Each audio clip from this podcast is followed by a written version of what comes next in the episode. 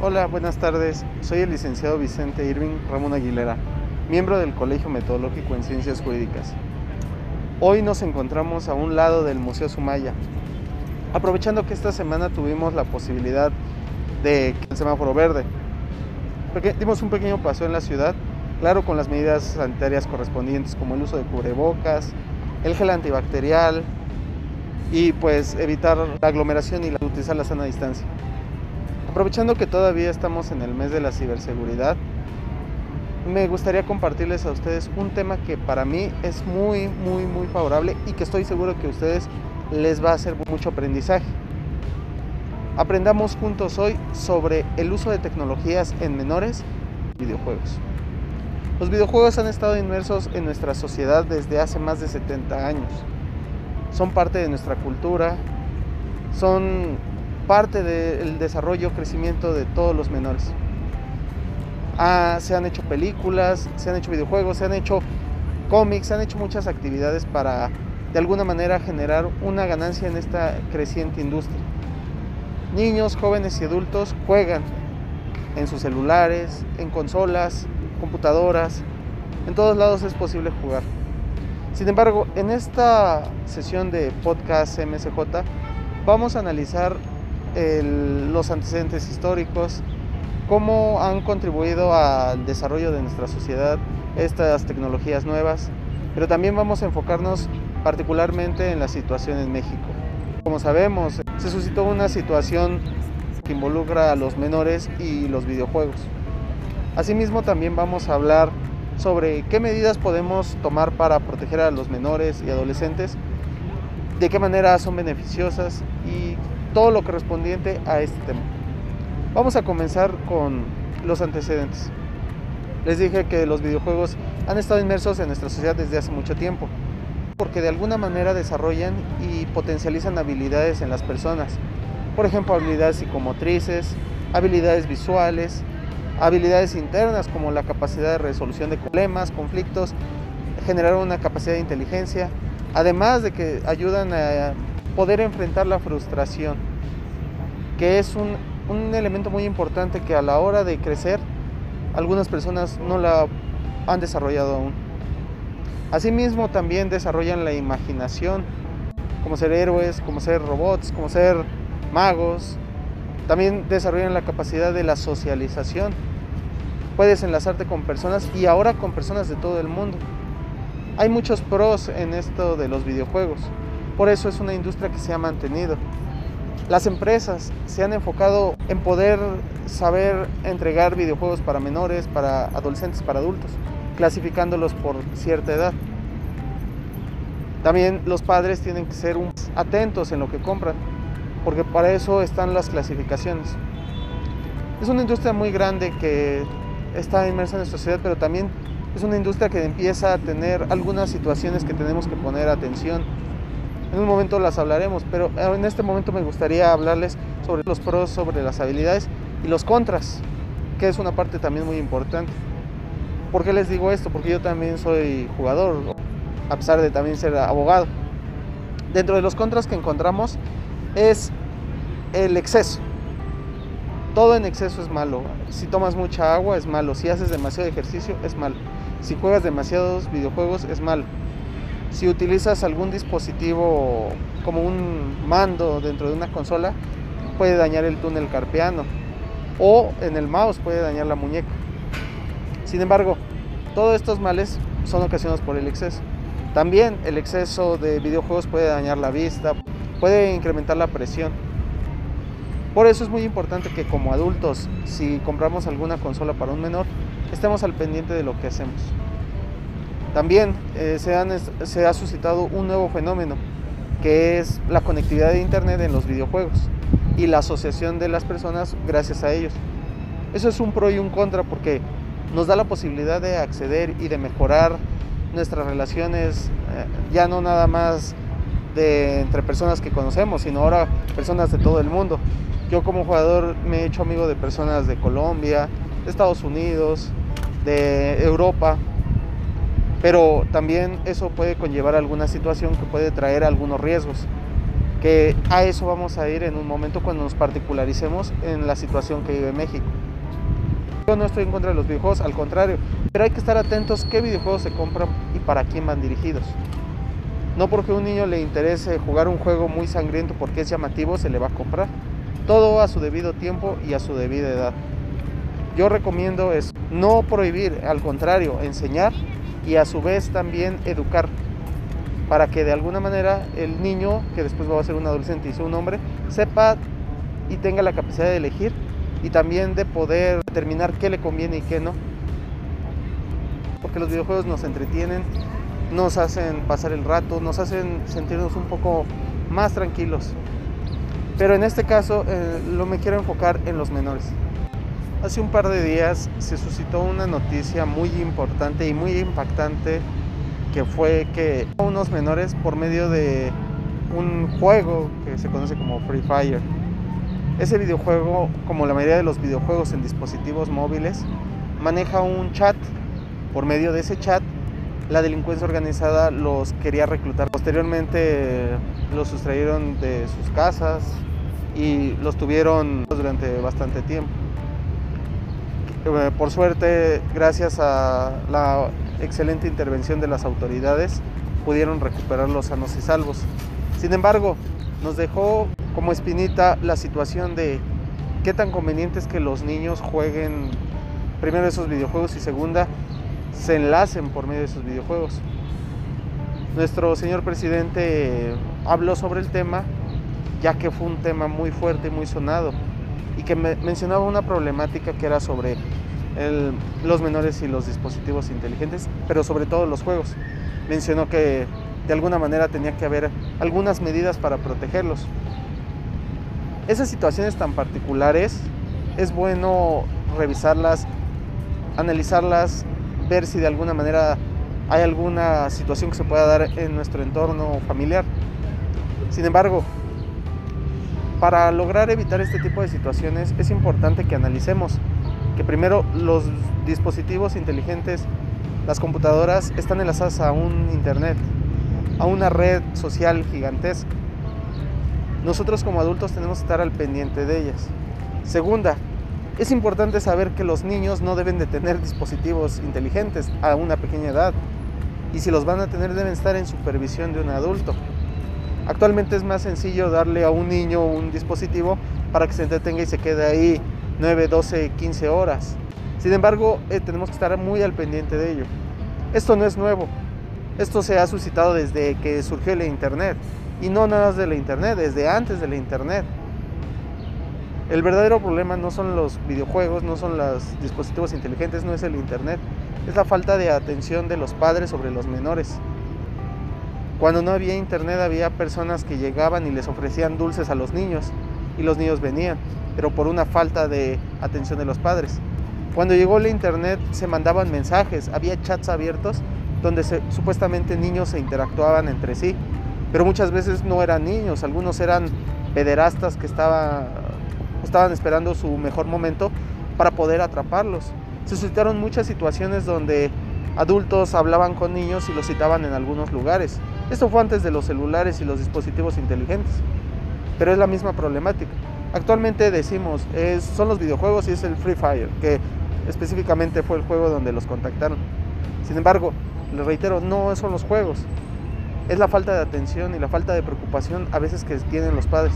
Es un poco complicado estar al pendiente de qué está haciendo, qué ve, pero mientras pueda hacerlo, estoy muy muy enfocado en qué, cómo puedo ayudar.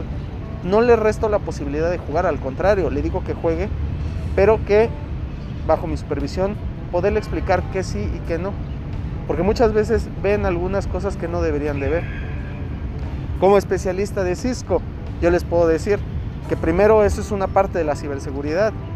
No puedes entablar una relación de conectividad con un desconocido. No puedes eh, abrir tu chat, no puedes abrir tus contraseñas, no puedes abrir tus accesos a alguien que no conoces. Sea un videojuego, sea un correo, sea una red social. Es una recomendación. Pero la recomendación solamente va a servir si hay una prevención y esa prevención es la vigilancia, la observancia y la atención totalmente sobre los niños. Los videojuegos no son el problema. El problema es los adultos que a veces no ponemos atención a si el niño debe de jugar, si puede jugar, qué está viendo, qué está haciendo. Esta problemática, si lo vemos como problemática, va a crecer o puede ser un área de oportunidad para todos nosotros y de esa manera poder crecer como sociedad y también desarrollarnos tecnológicamente, generar ideas, generar tendencias, acrecentar y de alguna manera que esas generaciones que están creciendo tengan una visión más amplia del mundo y de las tecnologías y puedan inventar nuevas cosas.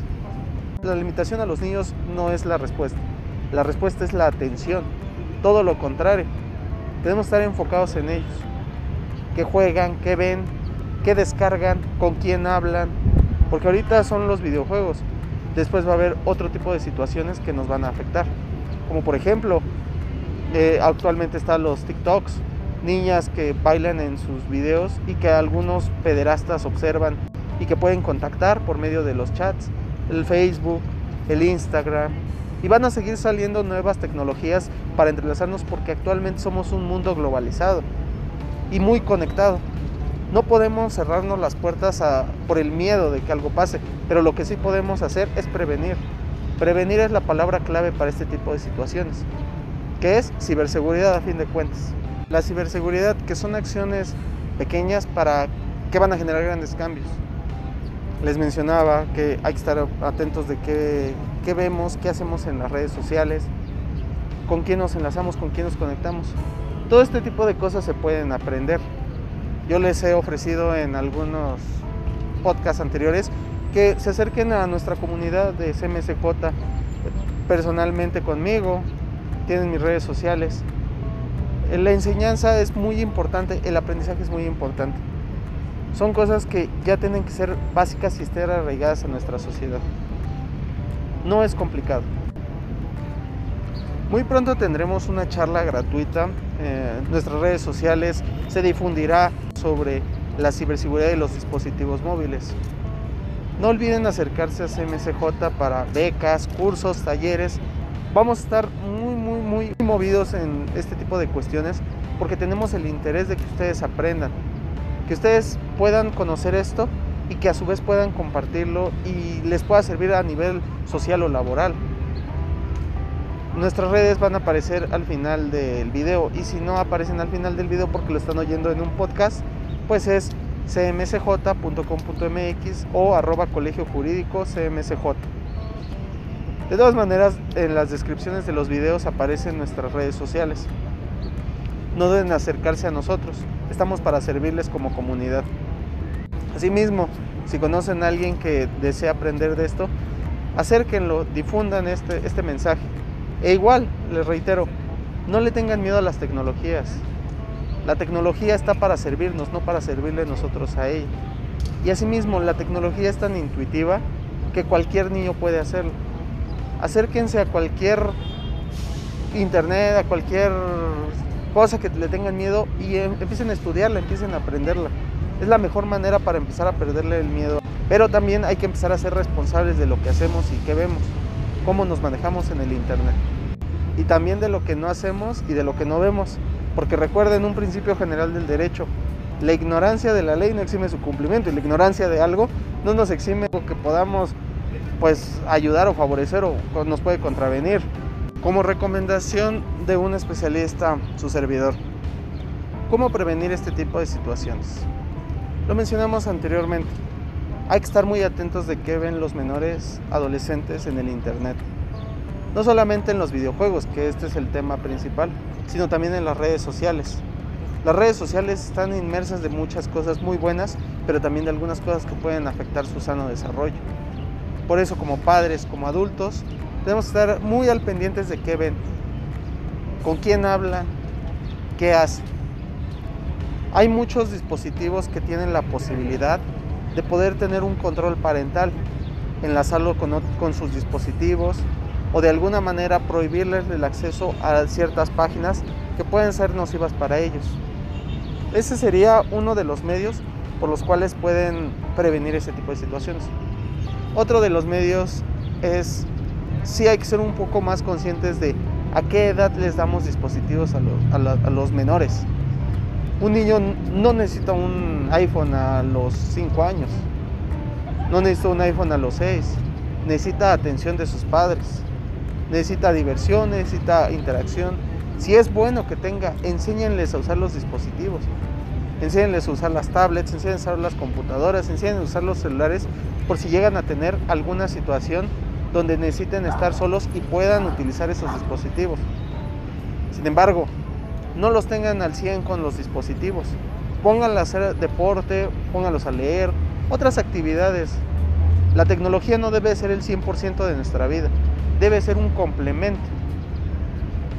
Además de que si van a utilizar dispositivos móviles, ustedes también acérquense a ver qué ven sus hijos, cuál es la tendencia.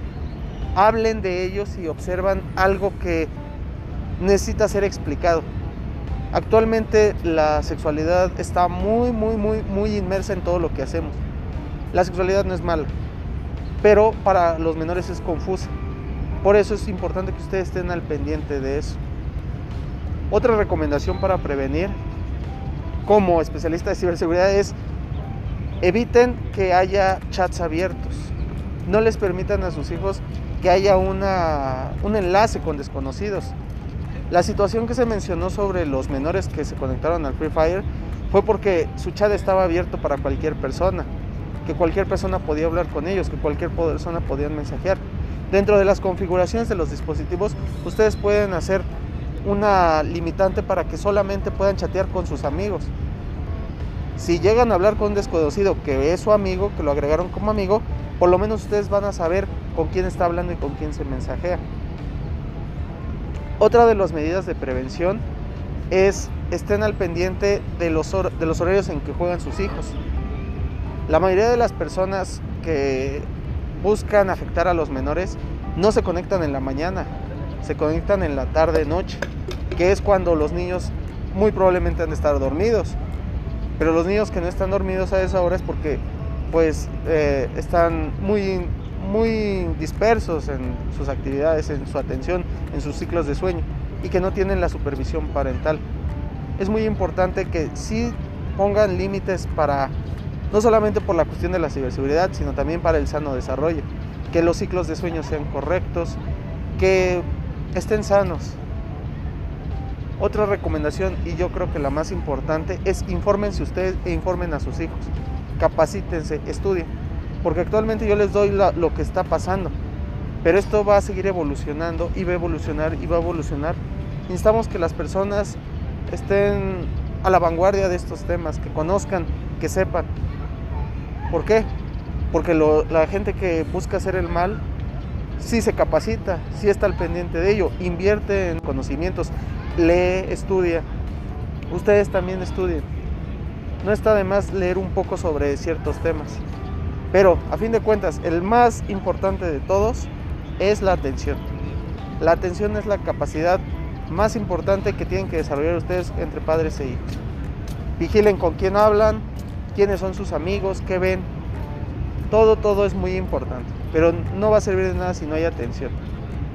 Hagan algunas otras actividades, interactúen, ustedes enlácense con sus hijos. Hay videojuegos muy buenos donde ustedes pueden entrelazarse. Si es por medio de consolas, las mismas indicaciones, no agregar desconocidos, vigilar las horas de juego, también dividirlas, jugar cierto tiempo, realizar otras actividades. Lo mismo, solamente yo les recomiendo eso. Este es un pequeño bloque que tenemos del mes de la ciberseguridad. Les agradezco mucho que se hayan tomado el tiempo. Espero que les sirva demasiado. Y pues acérquense a nosotros.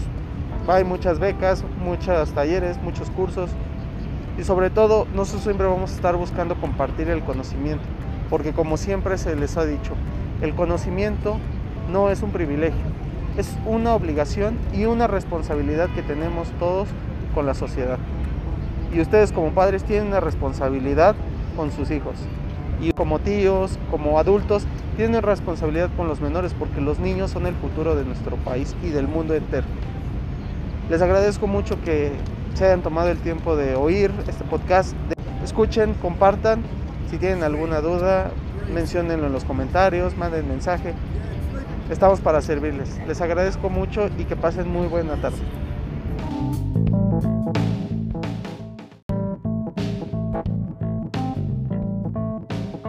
Buenas tardes. Soy el licenciado Vicente Irving Ramón Aguilera, miembro del Colegio Metodológico en Ciencias Jurídicas. El día de hoy contamos con la presencia de un excepcional profesionista, un gran profesor y un excelente ser humano, el doctor Íñigo L. Lanchares. Hoy va a hablar de un tema de suma importancia. Profesor, buenas noches. Buenas noches, Irving. Encantado de estar en tu programa.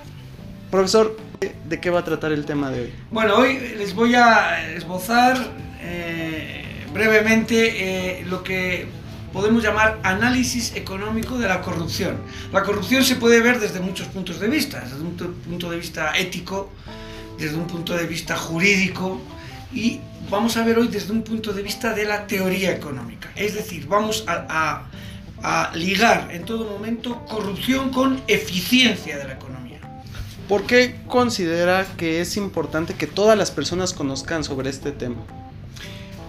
El, público, el gran público no conoce, no, no profundiza en los temas de teoría económica. toda la sociedad, el derecho no es ajeno, no es indiferente a la teoría económica, es decir, a la, a la obtención de la mayor eficiencia, de la mejor asignación eficiente a, los factores productivos. Vivimos en una sociedad donde los recursos son escasos, donde, eh, eh, donde hay una serie de fines y de medios, hay escasez, y hay un continuo elegir, una continua coste de oportunidad.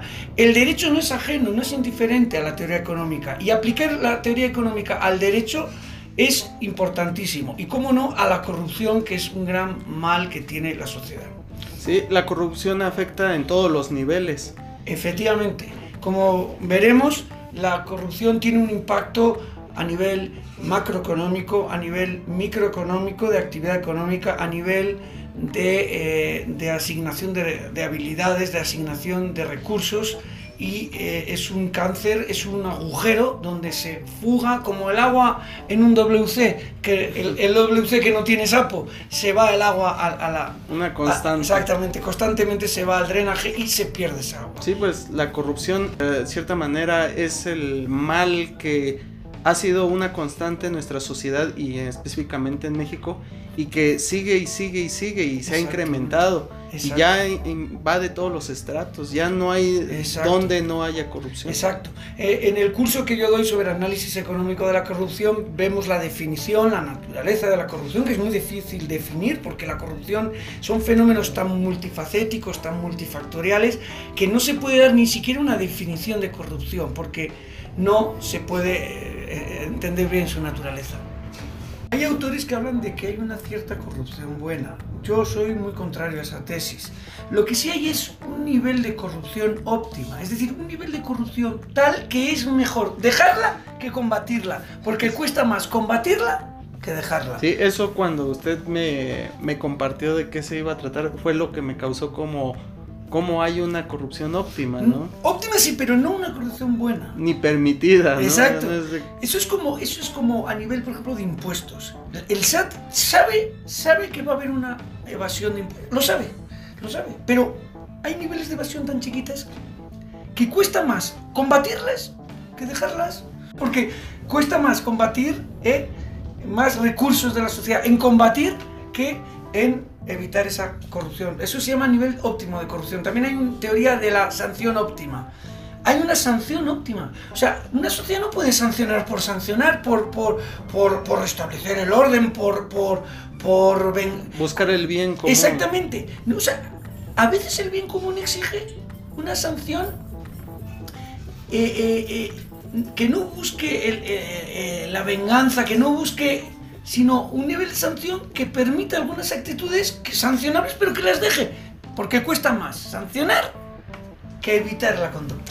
pero son unos niveles muy bajos. ¿eh? No, no, es no, es la evasión de billones de pesos. Que hay en muchos países del mundo, no solo en México, donde se hacen transferencias al exterior, vamos.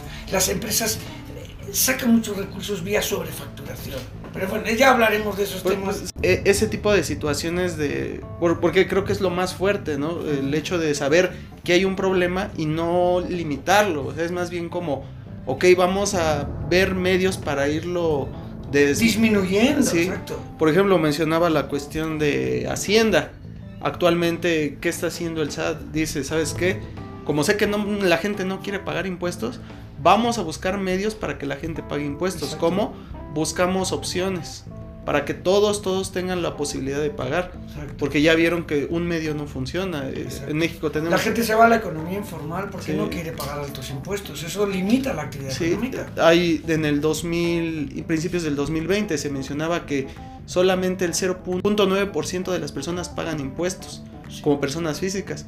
¿Eso qué es un indicador? Que el 99 No paga. No paga. O sea, o tiene retenciones en la fuente, en sus emolumentos, en sus ingresos, pero no, no hace declaración. Nadie va a hacer, Sí. hace declaración ahora. y, aparte pues por eso están utilizando los medios digitales de Exacto. eh, tú haz tus propias facturas Mm, Todo eh, tiene que ir por, deduce por, por el comprobante fiscal. y entran digital, lo- sí. l- en la figura del tercero colaborador que son ahorita Como yo les digo los chivatos, sí. Ah, lo- los chivatos del Sí, país, El país de la hacienda, sí. que es de los bancos, las personas que realizan actu- alguna actividad comercial. Da- informan de la, de la operación y, Y- te involucran. Exacto, claro. y actualmente lo que salió... Ahora, que- una sociedad no puede poner chivatos. Si no, vamos a caer en la sociedad de Jesucristo, donde los publicanos y uno de los apóstoles era recaudador de impuestos romanos, lo odiaban los judíos, lo odiaban. Sí. Lo odiaban profundamente al recaudador de impuestos. ¿Por qué? Porque era un captador de, de impuestos, era una especie de espía. ¿no? Sí, y eso es, por ejemplo, se mencionaba hace un par de años que decían que los abogados teníamos que informar a la Ah, autoridad y de y dónde entraba la ética del, del profesionista. Y, el a- secreto profesional. y en este año lo que surgió con esta nueva reforma fiscal, que ahora los contadores tienen que dar aviso a Hacienda de actividades irregulares y es como, primero, el contador no es perito en el área. Según- exacto. Segundo, no es penalista. ¿Cómo va a determinar que se está realizando la comisión de un posible delito? No Y tercero, ¿dónde entra la ética profesional? O sea, Sí, prácticamente... porque el, el cliente le ha confesado todo al contador, no, no va sacando los trapos sucios al contador de algo que le ha contado íntimo el, el cliente. ¿no? Exacto, entonces prácticamente mejor no contratamos ningún profesionista Sí, porque de todas las áreas nos van a estar vigilando que hagamos Exacto. y se van a excusar con la ignorancia de algo, no exime su cumplimiento. Exacto. Entonces, la ignorancia de la ley no exime de su. exacto, entonces no se puede manejar así un país. Pero en materia penal no. ¿no? En materia, acuérdate de lo que te dije, la- el juez debe buscar la justicia material, no la justicia formal. En, en- eso no rige en materia penal. Uno puede tener error en derecho, error en tipo. Sí. Y Eh, y, subsana. y dirás, no, pero la ley dice, la potencia dice que eh, la ignorancia de una ley ex- no exime su cumplimiento, pero en materia penal no. Sí puede eximir te, pu- te de puedes equivocar. responsabilidad. Porque supone que la- el órgano se encarga de velar por la sociedad y por las situaciones, las partes. Él es un punto neutral, donde ve qué es lo que le conviene a ambas partes. No está solamente juzgando la situación, sino está viendo a las partes y a las personas. Debe analizar, debe observar que todo vaya conforme a la ley y que también sea benéfico para ellos, que por eso surgen los medios alternos de solución de conflicto, Claro. acelerar los procesos. Pero bueno, regresando a lo de la Corrupción. la corrupción. ¿De qué manera usted con su experiencia está afectando eso a nivel económico? ¿Cómo lo vemos reflejado? Bueno, yo voy a dar una definición así rápida de corrupción porque es un, fenómeno muy extenso, muy, muy, muy complicado. Pero vamos a definir la corrupción en principio como el abuso por parte de personas del poder público en beneficio propio. Esa sería una buena definición de partida. Vuelvo a repetir, el abuso, el ejercicio desviado, abusivo del poder de la función pública para beneficio egoísta. Eso sería una primera definición de corrupción. La corrupción, eh, lógicamente, tiene un impacto macroeconómico. Por ejemplo, es indudable que las calificadoras del grado de inversión de un país, eh, las grandes calificadoras como, como Standard, Standard Poor's, Moody's o Fitch, que son calificadores del grado de inversión en un estado, van a calificar según el grado de honestidad o de corrupción del país. Eso ya te pega en, en lo macroeconómico. El momento en que un país con mucha corrupción le ponen palomita, nota baja, reprobado. Y eso te va a pegar en tus emisiones de fondos públicos, de, de deuda soberana, vas a tener que pagar más interés si quieres colocar la emisión. Eso ya castiga mucho al país. Eso ya sería un primer efecto macroeconómico. Un efecto microeconómico afecta a la actividad económica. ¿Por qué? Porque primero, las empresas tienen que dedicar recursos a sobornar y no a un uso productivo de esos recursos. En segundo lugar, el, el funcionario corrupto va a, va a, a, a favorecer precisamente por su egoísmo personal, a no al más apto, no al que más habilidades tiene, sino al que a él le conviene, con lo cual hay una pérdida de habilidades en la sociedad. Te pega también en otros factores como, por ejemplo, en el te pega mucho la corrupción en la distribución de los ingresos del Estado a través del presupuesto de ingresos y egresos. En el momento en que hay corrupción, están drenando al Estado los, los corruptos recursos y quedan menos recursos para las políticas sociales y para, eh, para eh, luchar contra la miseria y contra la pobreza. Es, ese fenómeno que se da es muy lamentable porque ya las instituciones, los organismos, ya destinan hasta un cierto recurso a la corrupción Exacto. porque saben que es, no va a llegar al 100. O sea, las mismas empresas a nivel microeconómico, las, em- las organizaciones empresariales tienen primero, tienen incertidumbre, porque para ganar un concurso, para obtener un permiso de importación, tienen que pagar. Y, primero, hay que tener recursos, desviarlos a eso y dejar de utilizarlos en líneas de producción o en comercialización, en usos productivos del recurso. Lo tienen que enterrar en, en la mordida, en el soborno al funcionario. Y segundo, eso genera, aparte del gasto en la empresa, que el, el funcionario no va a, a- a premiar a- al, al- al- al- al eficiente, sino al que, al que le dé dinero. Y es un ciclo sin fin Exacto. porque nutres y vuel, reproducen, nutres Exacto, y es un proceso iterativo que todo se retroalimenta. Entonces, pues Yo tengo un vídeo muy bueno que ojalá algún día lo puedan ver los escuches. Sí. Se ve, qué pena que no lo podemos echar, porque ahí se ve el ciclo de la corrupción. Desde, desde la persona que va a la tienda a comprar productos, frutas y verduras, que el tendero le no le llega con esto para lo que compraba antes, han subido los precios. Esta señora llega a casa y le dice a su marido, oye, que eres policía, tienes que ponerte las pilas, tienes que traer más dinero a casa. El poli extorsiona y se corrompe en temas de tránsito. El, el que ha pagado mordida por el coche es también un operador de Comisión Federal y tiene que, para sus refrescos, por no cortar, le tiene, quiere obtener un dinerito. La persona que paga dinero porque no le corten en la luz, consigue en su empresa, eh, a través de, de sobornos, colocar a alguien para que, para que, gane, para que gane el concurso, etcétera, lo que tú dices. Sí. Y al final llega a la, a la corrupción arriba, porque hay tres tipos de corrupción. Alta corrupción, corrupción menor, actos de corrupción menores y corrupción política. No olvidemos que también hay una corrupción política, es decir, los grupos políticos de poder para perpetuarse, para tener clientelismo, pues se financian de forma corrupta, desvían recursos de forma corrupta. Hay entonces tres tipos de corrupción. ¿eh? Alta corrupción, corrupción menor, pequeña corrupción y corrupción política. hoy el efecto que da es que de abajo va hacia arriba y de arriba hacia abajo. Se retroalimenta, es como una ola que se retroalimenta continuamente. Y, y eso está haciendo que la economía del país se Sufra, reduzca. exacto, se reduzca, Y- se, se desvíen. De alguna manera es como el, el sapo de un WC.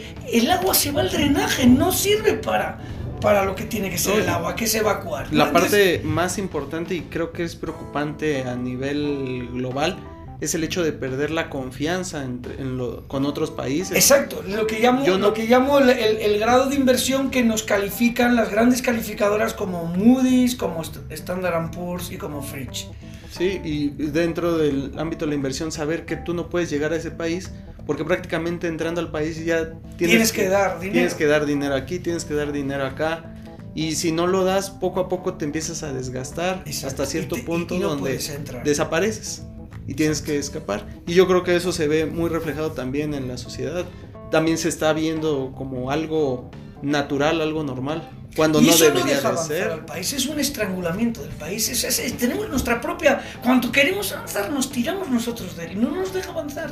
Sí, y también a los futuros profesionistas ven que ese es un medio para lograr sus objetivos, para mejorar su economía.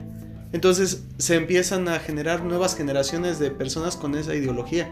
De, bueno, en nuestro país dicen de que no tranza y no avanza. Exacto. Eso no- a, a mí no me da risa, me preocupa mucho Exacto. porque es una frase que ya se está repitiendo. Sí, porque socialmente incluso al corrupto no se le ve tan mal, hay una corrupción normal, ¿no? Eh, y eso no hay que evitar desde la educación, desde pequeño, con medidas eh, no solamente educativas, sociales, sino medidas jurídicas también, sin duda. Creación de una fiscalía especial anticorrupción, leyes muy severas. Hay países donde la corrupción se pena, se pena con la muerte, como China. El- el- en China, hace poco hubo el- el director general de una compañía de leche china, que murieron muchos niños por leche intoxicada, era un corrupto. Lo detuvieron, lo juzgaron, lo encontraron culpable y lo ahorcaron. O sea que hay países donde las penas son durísimas, pero eso hace que el incentivo para corromperse sea mayor y eso también eh, yo te- tengo un modelo matemático para cartesiano para determinar hasta dónde va a llegar el corrupto y ya lo veríamos en su momento cuando el ingreso marginal de la corrupción se iguale a sus costos marginales y dirás qué costos tiene el corrupto muchos costos costos penales de oportunidad porque claro el que le descubren ya no puede volver al sector privado costos reputacionales morales Sí, si identificas a Exacto, la persona que... Exacto. Y luego costos de ejecución de la corrupción, porque hay que tener, pues, hay lo que se llama una barrera tecnológica, hay que saber bien los sistemas informáticos, tienes una barrera de personas, porque para corromperte a lo mejor tienes que dar algo de arriba o tener también a los de abajo coludidos, o sea que hay un costo. Hay una barrera de personal también. Y eso, ese es el costo. El ingreso. ¿Por qué el corrupto tiene incentivos para porque tiene un ingreso, una captura de rentas. Por lo tanto, ¿dónde se va a dar, sobre todo, en qué, en qué parte de la, de la administración se van, a dar, se van a dar actos de corrupción? En aquellos donde hay más captura de rentas, o bien por la abundancia de un recurso natural, o bien porque hay una situación monopolística.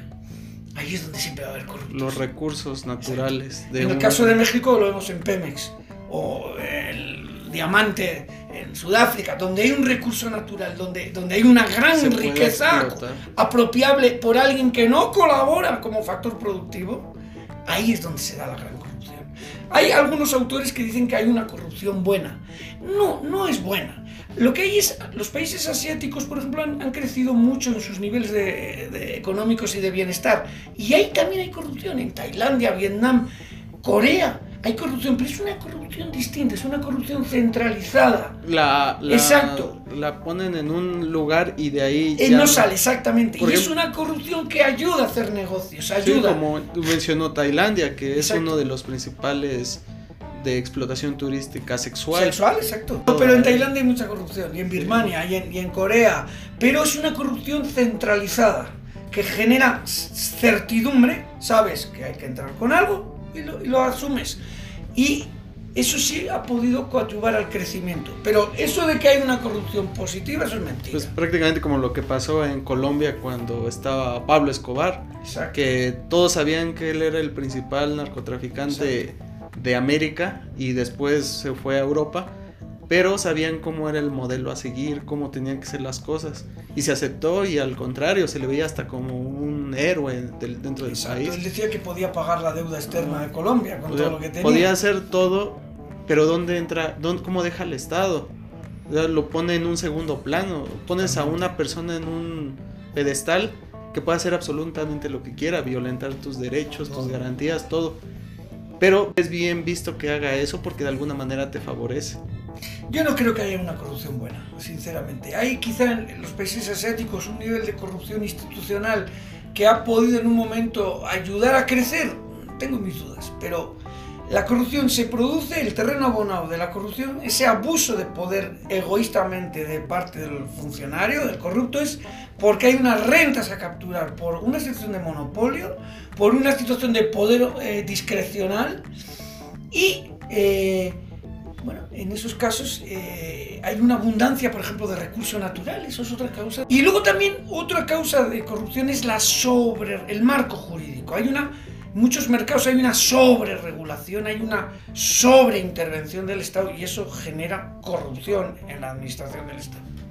Entonces hay que empezar a enfocarnos no nada más en el aspecto social, sino también en la regulación y las leyes. La parte jurídica, claro. Por las brechas legales que hay, las lagunas Exacto. que permiten y que las alguien... situaciones de discrecionalidad de la, de, los- de la administración. Todo acto, y el que sea, sepa un poco de derecho administrativo, todo acto de la administración, todo acto es reglado. Puede haber unas partes menos regladas, más discrecionales, pero hasta en el acto más discrecional, como otorgar un, un título o otorgar un, un reconocimiento a un escritor, hasta eso tiene algunos elementos reglados, o en su procedimiento o en, el interés. Al final, el interés es el interés general, ya hay una finalidad reglada, no es el interés particular de un grupo de personas o de familias, no, es el interés general. Por lo tanto, eh, es terreno abonado a la corrupción, aquellas eh, situaciones de poder discrecional de la administración, el tamaño, cuanto más tamaño tiene la administración, más, más corrupción hay que cuando son tamaños chiquititos de estados.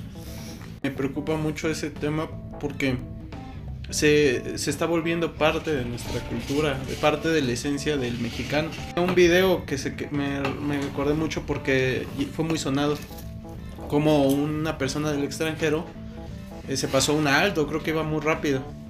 Y cuando lo detuvieron, sacó dinero y ya le estaba ofreciendo al policía. Porque tenía la idea de que así se tenían que hacer las cosas, que tú podías estar por encima de la ley y poder Comprar. comprarlo. Y esa es el- la cosmogonía que tienen de nuestro país. Bueno, tengo que decir una cosa. Nosotros los españoles hemos tenido mucha culpa en la corrupción en México. ¿Por qué? Porque en la corte española, ¿quién mandaba a América? Mandaban a América los castigados al principio. ¿eh? ¿Quiénes eran los castigados en la corte? La los gente- corruptos. Los mandaban a las Américas como castigo. Entonces aquí vino mucho funcionario de la corte corrupto. Y pues aprendiste rápido. Se tuvieron que adaptar y No. ver de qué manera ser resilientes. En culturas precolombinas también habría corrupción, o sea, había caciques, había poderes omnímodos, los caciques compraban mujeres. Del aspecto histórico es muy, muy necesario para saber de dónde mana. Mencionó cuando vino la conquista, Claro, pero también... los funcionarios de la corte de Castilla y Aragón ¿eh? los mandaban castigar, los que eran corruptos, los que echaban, echaban mano a la caja, los mandaban castigados a América. No, y Entonces también- Llegó aquí mucha gente Y, y- mala, ¿no? y también pues los mexicanos, porque dijeron, mi vida ya cambió por completo, ya esto ya no es Tenochtitlán, esto ya es Nueva España. Y como Nueva España yo tengo que adaptarme a las situaciones, o me adapto o muero. Exacto. Los que no supieron adaptarse, pues ya... Y luego también hay que decir que los, los primeros españoles que llegaron a América, hay que decirlo, eran gente de presidios, eran Sí. forajidos, eran al margen de la ley, eran fugitivos, porque a condición de que vinieran a América se les perdonaban sus, sus, sus Sí. delitos. Entonces, ¿qué gente? Vino gente Que quería huir. mala, exactamente. Era, ahora, eran valientes, ¿eh? No por malos menos valientes, porque venían a un mundo desconocido. Tú ten en cuenta que Muchos barcos se- no llegaron exacto. aquí. No solamente eso, para el, para el medieval, el mundo era plano, de ahí la idea de planeta. Que había dragones Exactamente, había dragones, caía uno al abismo, los marineros, la marinería. Cuando Colón sale del puerto de Palos en Huelva, en el sur de la península, cuando los marineros ya no ven tierra, dicen, oigan, mirante, que ya no vemos tierra. Ah, pues es que hay que adentrarse a lo desconocido. Sí. Y, y- y tenían, eran hombres barbudos, ¿eh? pero mucho miedo a lo desconocido. Sí, pues no le tenían miedo a la muerte. Sí, a los dragones de, de, de A, ese sí, mundo. a los dragones y a caerse al vacío. Al ¿no? vacío, exacto. Y decían que en las aguas ecuatorianas, porque ya conocíamos el Ecuador por África, habían capoteado los portugueses África, pero cuando llegabas al Ecuador se calentaban las aguas. Eso es lo que decían Sí. la rumorología de los marineros, ¿no? Sí, es como Entonces, eh, eso hi- hizo que los primeros hombres que vinieron aquí eran verdaderos criminales. Sí, eh, Hay que reconocerlo porque venían pues de un extracto, eran expresidiarios o presidiarios. Colón agarró la marinería de sus tres naves Pues yendo a las cárceles. ¿Quién si no se iba a... ¿Quién quiere, no? ¿Quién va a abandonar toda su vida y todo su patrimonio, todo Algo, algo, algo que quién sabe si hay? Esa parte histórica es la que tenemos que reconocer porque también eh, de ambos lados. Exacto. Mm, eh, ese tipo de situaciones generó que pues toda una cultura no se extinguiera pero se modificara Sí. y se adaptara. No, y la verdad es que la conquista implica imposición. Implica, pues, la imposición de- del crucifijo. O sea, una, una represión de la cultura precolombina. Se destruyeron los, pues, los códices, había muchos libros, los, los destruyeron los españoles. Hasta, hasta edificaron una basílica, la actual basílica del Zócalo, encima de las ruinas de, los- de- de las construcciones precolombinas. Entonces, la conquista supone imposición, pero claro, no podemos ver con los ojos de ahora lo que pasó hace 500 años. sí. O sea, eso se y- llama... Mm, Y, y también es bueno darse cuenta de que tuvimos suerte aquí, porque por ejemplo en Norteamérica hubo una aniquilación Total. y lo que quedó de esa cultura la congregaron en, En un reserva, lugar. sí. A nosotros nos dieron la posibilidad de que se generaron lo que es las castas. Salta sí, y y chino una castizo. nueva y una nueva eh, raza cósmica, ¿no? Sí, Entonces no desaparecimos, cambiamos y nos modificamos, todavía manteniendo Exacto. parte de nuestra esencia. Todavía pasaron ya 500 años y seguimos celebrando algunos Por ritos como el Día de los Por Muertos. supuesto, precolombinos. Entonces, pues sí, es algo que... En cambio, como tú dices, la Unión Americana, no solamente los pocos indios que hay están en reservas, sino que los tienen alcoholizados y con Y con casinos fuegos. y los tienen ahí apartados. Sí, pues e- eso es como parte de esta misma corrupción, ¿no? Pero si tú le dices al general Custer que se le ocurrió para acabar con los indios matar a los bisontes, Ah, de los que vivían, Extinguirlos, los extinguirlos, claro, obviamente extinguió a los, a los indios. ¿no? sí. Bueno, re- regresando al tema de la corrupción, porque esto da para todo, porque Ujú. la corrupción hace que salgan muchas ramificaciones de, Por supuesto, sí. de diferentes áreas. Figúrate que si vemos, el- analizamos la corrupción desde un punto de vista más jurídico, no tanto de la teoría económica, nos encontramos con que hay una diversidad de conductas corruptas que no todas están tipificadas como delito. No todas, ¿eh? Está tipificado la prevaricato, el- la concusión. Concusión es cuando el funcionario se queda con los impuestos. Que aquí sería también como cohecho, ¿no? Sí, Utilizar tu puesto de autoridad, de institución, para obtener un bien de manera... ilícita, sí. Ilícita. Y todo abuso de poder, desde quedarte con, quedarte con fondos de ayudas, desde quedarte con, con, con comisiones por dar obras, fraude. eh, hay muchas figuras jurídicas que, intentan tipificar la diversidad de, comportamientos corruptos, que es un mundo que no hay ni siquiera una definición doctrinal ni legal, por supuesto, de lo que es corrupción, ¿no? Pero dentro de esa gran diversidad, de esa, de esa, de esa multi, de esa, o sea, de esa situación multifacética y multifactorial que es la corrupción, los códigos penales de los países tratan de tipificar algunas conductas, ¿no? Como hemos dicho, el fraude, la concursión, el abuso de poder, el, el prevaricato, el peculado, ¿eh? que son fruto de corrupción, porque pues, son muy variadas las conductas. Sí, pues como usted lo mencionó, ah, ya de alguna manera está permitido. Y lo preocupante es que es desde el área que coordina todo un país, que es el gobierno. Exacto. Eh, ellos saben a qué va a ir destinado un recurso, a qué se va a realizar alguna acción, qué, qué se va a hacer con lo que se obtiene de la recaudación. Y si ellos, que son los que tienen el control de eso, no lo hacen de una manera de vida correcta, ética, pues ya de ahí empieza a partir el problema de la economía del país. Exacto. Y luego, eh, sí me gustaría también mencionar lo que llaman el triángulo del fraude. ¿Qué es el triángulo del fraude? Es un esquema que se utiliza por los sociólogos para que haya fraude, no solamente en el mundo laboral, sino en otros ámbitos. Para que haya fraude debe haber un triángulo con tres, con tres ángulos. Ángulo de el, eh, de la percepción de la motivación, ángulo de la racionalización y ángulo de la ocasión.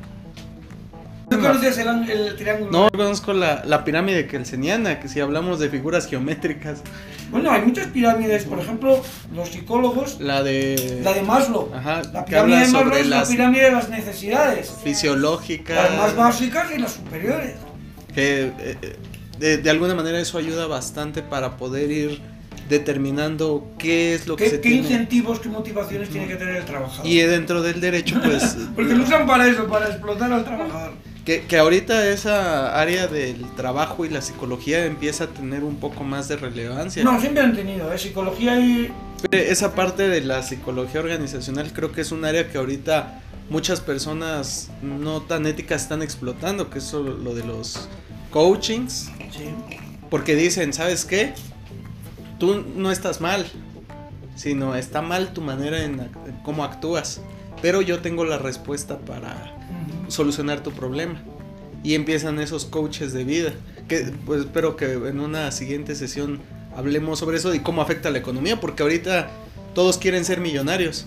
Sí. Todos, Y todos. sin trabajar. Ajá. O con dos sencillas aplicaciones o Exacto, eso no se puede. o simplemente este, deseándolo. Y eso de desear como que es bueno, la, la idea de fortalecerte a ti mismo con tus pensamientos y todo. Pero también está el terreno tangible, terreno donde tocamos, palpamos, cómo interactuamos. Pero esas personas se están aprovechando mucho. Y yo creo que em, es parte de la corrupción, ¿no? También el permitir que ese tipo de cosas se den. Es que dentro, ya te digo, la corrupción es, un, es, es alta- es algo tan amplio, tan multifacético que... Camaleónico, ¿verdad? Camaleónico, Sí. incluso, exacto. Y eh, a veces hay conductas inéticas o inmorales que no son jurídicamente perseguibles, pero sí Son es... sí son- permitidas. exactamente, sí son condenables, ¿no? Sí, eh, Entonces, a veces la frontera no está clara, es difusa entre lo que es lícito, ilícito, lo que es corrupción o lo que es algún tipo de infracción de otro, de otro orden más social o moral o incluso educacional, ¿no?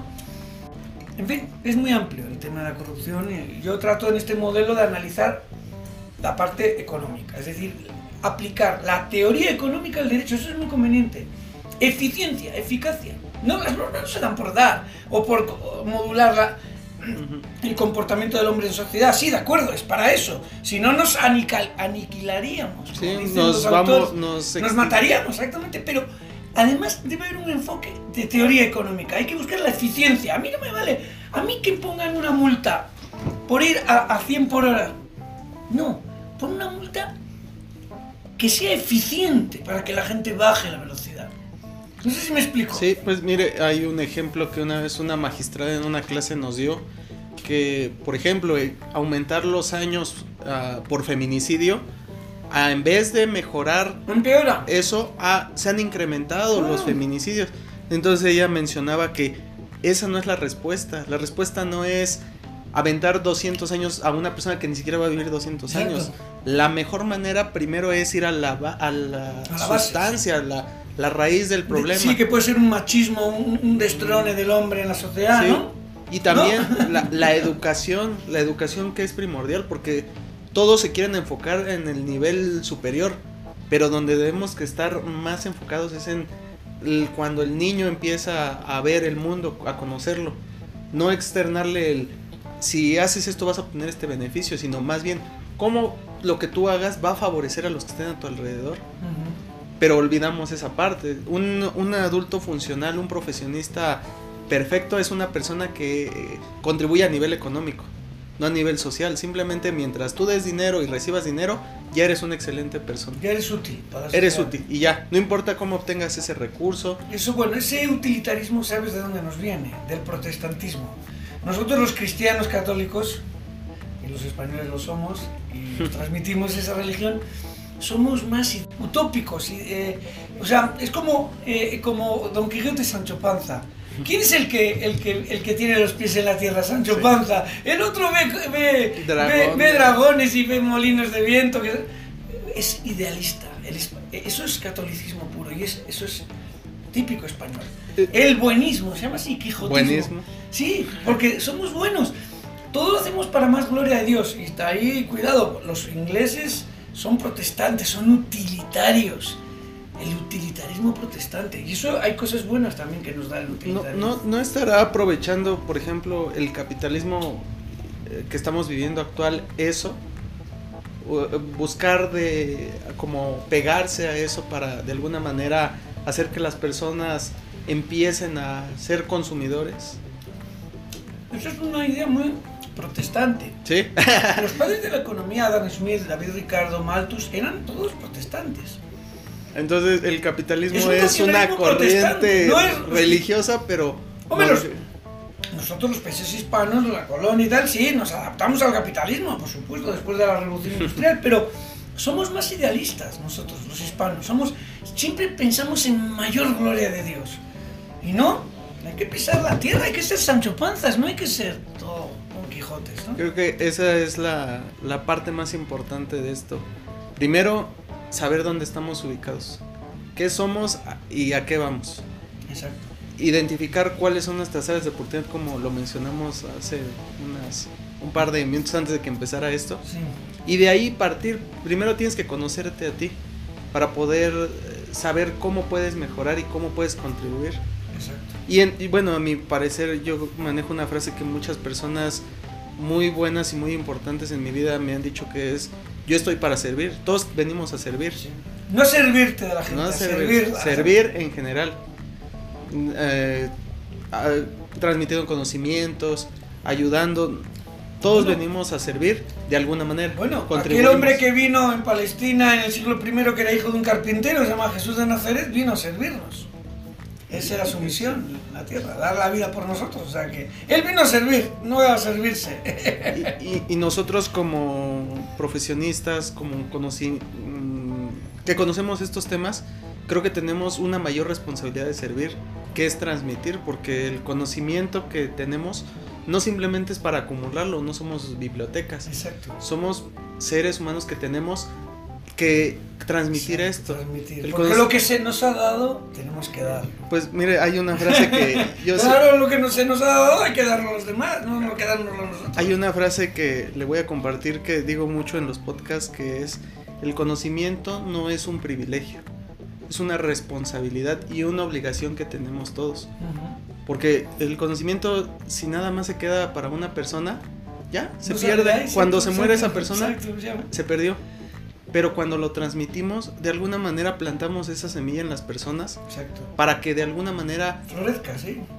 y también tenemos la obligación, porque si estamos haciendo esto, estamos capacitando, estamos estudiando, tenemos la responsabilidad de que sabemos si hay algo mal, cómo vamos a mejorar, cómo vamos a cambiar.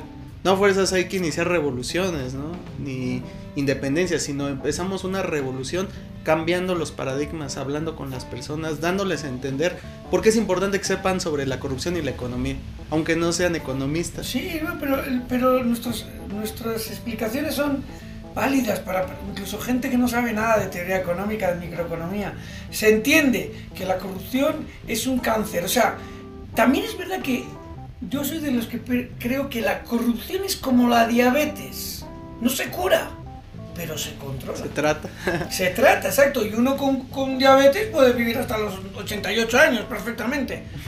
Ahora, no la va a curar. Hoy en día la diabetes no se cura, la corrupción no se cura. Pero se mantiene a niveles óptimos. ¿eh? La idea de corrupción óptima. ¿Qué entendemos por corrupción óptima? Aquel nivel de corrupción que cuesta más combatirla que dejarla. Eso sería el nivel óptimo de corrupción. Más a- arriba de esos niveles no debe de tolerar la sociedad. Ya vamos a estar como el cierre, ¿va? Vamos a hacer el cierre. ¿Ya va quedando bien la grabación? Luego Va tú la editas, ¿no? Eh, De No, verdad. al contrario, o sea, ustedes lo hacen todo. Yo nada más le pongo play a la cámara, pero Sí, pues. mm, aquí hay... Como, Sí, como- a más papas, muy bien. Si quieren más. Claro. Nútrase, nútrase. ¿Quieren algo más? Yo estoy bien, gracias. ¿De beber nada, nada? mm. Cuando esté esto editado y subido, me dices en, en dónde puedo verlo, ¿no? Sí, le digo que vamos a buscar que la siguiente de una, ahora sí, una ponencia en Zoom sobre. Pero ya este- pagada, ¿no? Pues vamos a, vamos a, vamos a buscar eso. Va, eh, creo que es- esa era la parte que también yo, yo no sabía si Marco había comentado. El esquema ahorita que se está tratando de, de- de- de hacer es este. Primero se empieza con estos podcasts. Ujú, Esos son como nuestras bases para medir, ahora sí que para medir ujú, qué tanto la gente se está interesando por uno u otro tema. ujú. Cuando la gente ya se tiene, entonces ya de ahí se desarrolla que ya no va a ser necesario y está todos los, los talleres desarrollados eh. Pues además el, el- el producto se, auto, se Pero autopaga. ya, ya entonces se empieza a dar, eh, a, a ver cuáles son como los que más llaman la atención, qué tópicos son los que más tienen, para que entonces se haga el flyer del taller. Exacto. Y ese Mira, yo puedo dar, un un taller, por decir, ¿eh? es un ejemplo, de 5 horas o de 7 horas, o de 8 horas, dos sesiones de 4, por ejemplo, y, y yo ir a porcentaje, o sea, yo me quedo el 40% de los y el 60% para vosotros. O sea, obviamente vosotros gastáis un poquito de dinero en comunicación, en redes y tal, Claro. ¿Y qué le cobramos al chico? 499 pesos, que es el, el número de, eh, de la suerte. ¿Eh? Porque no es 500, pero es 500, pero dices todavía 400. 499, ¿quién no va a gastar 499? Pues si 499 ya te vale ir al cine. Vale, adelante. Bueno, profesor, eh, me gustaría conocer sus conclusiones finales para pues todo el público que nos escucha y nos ve.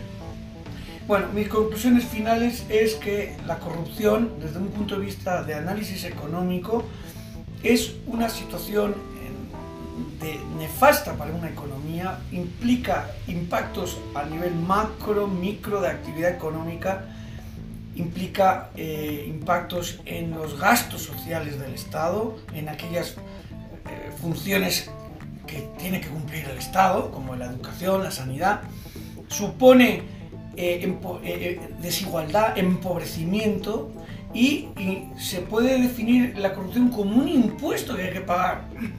Y lo que decimos, ese impuesto no va a generar riqueza, no va a generar protección, bienestar, sino que se va a ir por el drenaje o, o para los bolsillos de cuatro egoístas. ¿no? Entonces, eh, ¿qué estrategias podemos llevar contra esta corrupción? Que vuelvo a repetir, la corrupción es como la diabetes, no se puede curar, se puede controlar a niveles tolerables. eh, a niveles, lo que se llama la doctrina, nivel óptimo de corrupción, aquel nivel de corrupción que es mejor dejarla que combatirla. Cuesta más combatirla que dejarla. Eh, estrategias sociales, educacionales, eh, educar en valores a los chicos desde pequeños. Estrategias legales, jurídicas, no solamente de derecho sustantivo, penas, delitos tipificados, sino también de derecho adjetivo, procedimientos, fiscalías especializadas. Medidas eh, políticas también importantes, medidas políticas de, de- limitar el poder político, no dejar la- a la discreción, cada vez menos espacios de discreción en los funcionarios, en los servidores públicos, tamaños de Estado más pequeños, desregulaciones, que el Estado no intervenga en todo. Aparte, el Estado es mal empresario, deja a los empresarios que crean riqueza. El empresario es un asumidor de riesgos. El Estado es mal empresario. Y además esto lo puede entender el alumnado. ¿Por qué? Es como cuando yo era chiquito, adolescente, y agarraba el coche de mi madre. Lo agarraba yo y lo agarraban mis cuatro hermanos. El coche era de todos, pero de nadie. Ocurre lo mismo con el Estado. El Estado no es buen empresario porque es, el Estado es de todos, pero no es de nadie. Entonces, el Estado no es buen empresario. Es, hay que dejar a la iniciativa privada. Desregularizar desintervenir los mercados. No, hombre, habrá sectores estratégicos o vitales para una economía que sí tiene que haber una presencia a lo mejor del Estado, aunque también eso yo soy muy crítico. No sé, el petróleo, la luz eléctrica, el, fluido eléctrico, que por ejemplo en México está monopolizado por Pemex o Comisión Federal. Yo soy contrario a eso, pero son situaciones monopolísticas, por lo tanto, terreno abonado a la corrupción. En cambio, mercados libres, mercados de competencia perfecta, ahí hay menos corrupción y sobre todo que no haya barreras a la entrada de tipo legal o de tipo gubernamental. Mercado como lo idearon los padres de la economía en el siglo XVIII, Adam Smith o David Ricardo, que creían en un mercado utópico. No existe. El mercado de competencia perfecta y el mercado libre no existe. No existe, más que en la cabeza de aquellos hombres protestantes de, de Gran Bretaña, ¿no? Entonces, mi conclusión final es eh, estrategias, las que he citado, y llegar a tener un nivel óptimo de corrupción, aquel nivel que cuesta más combatirlo que dejarlo. Y desde luego yo no creo que haya una corrupción buena, como algunos autores dicen, no, es que hay una corrupción buena, no, la corrupción siempre es mala. Ahora, es verdad que hay países asiáticos donde hay una corrupción institucional y eso ha podido coadyuvar a un crecimiento. De hecho, el dragón asiático ha crecido muchísimo en estos últimos 30, 40 años. La globalización les ha venido a los que mejor, a los asiáticos, más que a europeos o latinoamericanos. Los europeos, países como Corea, Vietnam, Laos, Birmania, Tailandia, Taiwán, esos países hace 50 años eran pobres como ratas y ahora son países punteros, con crecimientos económicos y con, y con niveles de bienestar increíbles. Yo me quedo alucinado los países asiáticos cómo han crecido. Y ahí hay una corrupción institucional que quizá no sea la, más perniciosa. Bueno, pues eh, qué ponencia tan... Plática, charla, ponencia tan interesante y creo que es fundamental conocer todo esto porque de alguna manera estamos inmersos y no nos damos cuenta. Y le agradezco mucho que se haya tomado el tiempo para platicar con nosotros. Muchísimas gracias, Irving. Yo sé que podemos ofrecer a los alumnos cursos, pequeños cursos de 5, 8, 10 horas, donde van a aprender muchísimo en materias jurídico-económicas, donde van a aprender muchísimo y van a van a usar esos conocimientos en la práctica. Va a haber una conexión entre eh, los conocimientos y el contexto de la realidad. Esa conexión es importante. No vale estudiar por estudiar, por saber que también está bien, sino aplicarlo, esas habilidades, esos conocimientos, a una actuación concreta. Pueden ser alumnos nuestros desde farmacéuticos, arquitectos, estudiantes, estudiosos del derecho, de la economía, de las finanzas, del marketing, Cualquier alumno puede interesarle nuestros cursos. La economía está inmersa en, todas las disciplinas. Exacto. Bueno, profesor, le agradezco mucho que se haya tomado el tiempo. Gracias a usted. Eh, vamos a próximamente ver de qué manera el profesor les puede compartir esto por medio de los cursos para que ustedes se sigan capacitando, sigan mejorando y mejore su calidad de vida y también su economía. Exacto. Que es importante, no está peleado el conocimiento con, con la economía. Y pues muchas gracias de nuevo a todos los audioescuchas, a todas las personas que nos ven. Y les recuerdo que el conocimiento no es un privilegio, es una responsabilidad y una obligación que tenemos todos con la sociedad. Nos vamos a ver en siguientes podcasts, videos y le agradecemos mucho al doctor. Que pasen muy buena noche. Buenas noches, gracias. Listo, pues. Gracias, pues muy bien, es todo lo...